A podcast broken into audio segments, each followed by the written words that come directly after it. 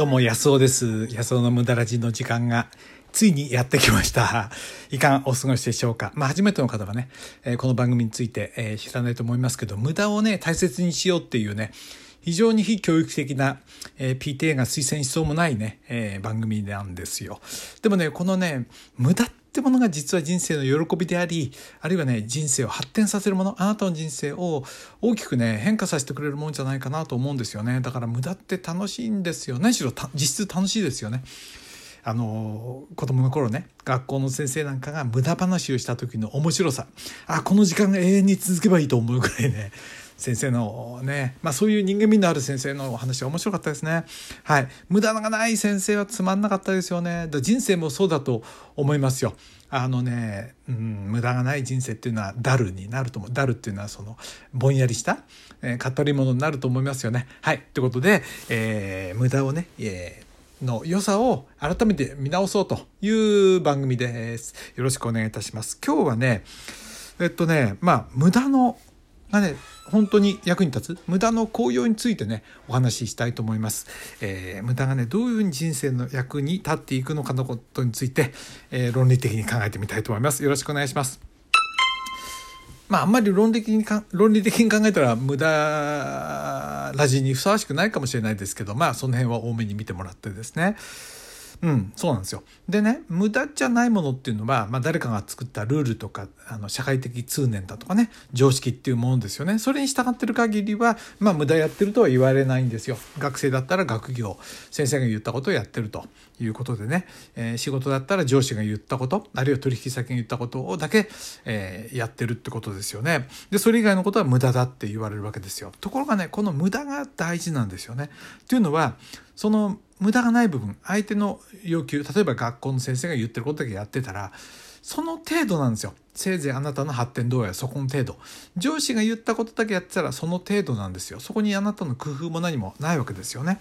こんな風にしたらいいんじゃないの？ってね、上司がびっくりするようなことを、例えばね、あの、こっそりやっといてみたりすることが、ひょっとしてその企業を大きく発展させる、えー切り札になるかもしれないですよね。伊東洋華堂だってまさかね、あの、セブンイレブン始めた時にはこんな風なね、いや、あんなコンビニなんてものがどうなんだろうかっていうぐらいで始めたのが、もう本家をね、の、あの、より大きくなっちゃうぐらい、えーすごくなっちゃうわけでしょ。だからね、わかんないんですよ。だから、その無駄じゃないものっていうのは自分を縛るもの。え世間的なルールや常識この範囲の中では未来はもうとぼあの暗いですよね。でそのそこを出たものつまりその現在から見たら無駄と思えるような非常識これが花開いた時に未来の常識になってすごいものを作っていくんじゃないかなと思うんですよね。まあ僕の例で言うと例えばねそのなんていうか悪ガキだった友達なんか今のあのやっぱりあっても人生を豊かにしてくれることが分かりますよ。今この間もね僕は宴会があって楽しかったんだけどもやっぱりあの頃ね一緒にばかりやってた人間が今価値があるんですよ。これお金じゃ買えないですよね。それから高校時代忙しいのにポール・サイモンの曲をね下手くそなのコピーして何回も何回もやっててね周りに迷惑かけてやってた。でもそれがあるからこの無駄ラジの後僕もねギターの練習をできますしね。で僕がまあ無駄をやってたことによって結局就職しなくて僕は就職したくなかったんですよね。電車に乗ってガタンガタン行くなんてねもう学校だけで十分でもうそんなことやりたくないと。ねあの家にいたいんですよ。そう。だからそういうねあの要は就職しないで他のことやってたわけですよね。だから世間から見たら無駄なことやってるなっていう感じですよね。そうなんですよ。だから無駄っていうのは今の目線から見たら無駄なんであってだからね何が花開くか分かんないんですよね。はい。ということでだから、うん、無駄じゃないことをやってたらねあのなんていうかな発展性がないんですよね。うんだから今を楽しんでねいやこれ面白いかもしれないってことをね、まあ、やるべきことはやっとかなきゃダメですよそれはね。やるべきことはさっさと終わりにしてそして残り時間をせっせと無駄をやったらねこれがあなたの未来をねうん広めてくるかもしれないな。あ僕が知ってる人でね植木屋さんがいるんだけどその企業があのその人はお勤めしてたらしいんですねある企業にね。でそこで働いてたんだけど従業員の整理があって大幅に従業員が整理されたらしいんですけどそのおじさんは趣味であの休み時間に、えー会社のね植木を切ってたんですね。だからあのすごくその植木が綺麗で周りから褒められててでその人はねクビにならなかったんですよ。要はそんな無駄なことやってる仕事以外にそんなことやってて精をね出してたからまあ、本業から見たら無駄ですよ。そんなことやんないで休んでね。本業の方を頑張れってことだけど彼はもうともかく見てらんなくてちょくちょく来てたんですね。それが彼の人生を花開かせてくれて今は退職してももう植木屋さんで引っ張りどこなんですよね。だからね分かんないんですよ。これがね人生の面白さ。無駄じゃないね無駄を避けてたらこう未来は暗いと思うな。というふうにまあ無駄好きの僕を合理化するね論理を展開してみました。でもねこれね半分以上は合ってると思いますよね。ただその勇気があるかどうかあなたに無駄をやる勇気があるかどうかここがね問題なんじゃないでしょうかね。さああなたにその勇気がありますか？無駄あなたねやってますか？はい。ということで私もねまあ、あのいろんなオンラインコースを今ユーデミっていうところでねオンラインコースを作っています。まだまだねブレイクしてるわけじゃないんですけどでもねあのねありがたいことに売れてるんですよね。でもねこれね今その何て言うかな大きな収入自分をねあの大きな収入じゃないですけどこの無駄のようなことをこう2年間本当打ち込んで僕やってることによってこれねもしかして大きく花開くんじゃないかなとか思ってるんですけどね。はい。ということであのこの無駄ラジのね自己紹介欄にそこのね私のオンラインコースのあのの紹介が出てますので是非ねリンクの方をクリックしてみてください。えっとですね最後に今日のねあのいただいたメッセージを読みたいと思いますね。えっとねえっと誰だっけな？またいただいてましたね。えっとなんだっけな？え、っと誰誰誰？え、っと誰これ？ちょっと待ってくださいねこれねススマホをしああああ見えない すいませんあフローラさんねフローラさんいつもありがとうございます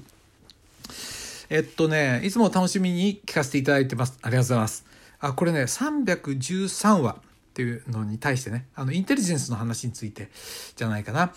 やっぱりそうなんだと思いながら聞いてました自分で判断できるように、えー、苦手な自然科学、世界史、ちょっと勉強してみようかなと思います。今回のお話、子供たちともシェアさせていただきました。学ぶきっかけをいただきありがとうございました。いやフレ、フローさん、ありがとうございます。そうなんですよね。自分で判断できないとね、そう大本営発表が言ったことを真に受けてたんじゃね。まあずっと騙されてきたのは分かりますからね。もちろん正しいこともあるけどどうかなと思うのはねどんなに有名人が言っててもそれねうっかり信じない方がいいと思いますよ。それを支えてくれるのが歴史と自然科学とか哲学とかだと思いますよね。で歴史はねおすすめなのは本。オーディオブックみたいでね僕今オーディオブック聞いててねえっとなんだっけ世界史のオーディオブック。これすごい面白いですよ。ローマ史の専門の先生がねえー、話してるんですけど散歩してるうち中ね体をあのねあの一日全然机の前で仕事してますからあの体を動かすね時にヘッドネックホンでね首にかけておく、えー、イヤホンみたいなやつで聞きながら行ってね面白いですよ。今日もね中国がねなんで反日教育をするのかなんて話をねえー、書いてあったのを読みながらとか聞きながらね行きました。まああのいいですよ。歴史本でねオーディオブックなんか絶対おすすめだと思いますね。それから自然科学。科学については健康のことがねこれ僕おすすめですよね。栄養素の勉強からして即役に立つことなんであとは何だろうな天体とかも見ると面白いと思いますよね。そこからいきなり役に立つことじゃないんで徐々にね。例えば、まあ、あの双眼鏡でも買うとか簡単な天天体望遠鏡でも買でも買って星を見るとかね。あるいはあのなんだろうなあそこプラネタリウム行ってね。プラネタリウムとか行くとねいいんじゃないでしょうかね。そういうふうに、えー、自分を取り巻く世界を何て言うかな本当に知るっていうかなそれによってそういう視野が広くなることによっていい加減な情報ってものが見抜けるようになるんじゃないでしょうかねはいいつもあのー、メッセージありがとうございますということでね今日も無駄ラジ最後まで聞いていただいてありがとうございました。今日はね、えー、っと、なんだっけ、えー、無駄がね、無駄が人生を花開かせる、無駄が未来を作る、その理由についてお話しました。どうも、小川康夫でした。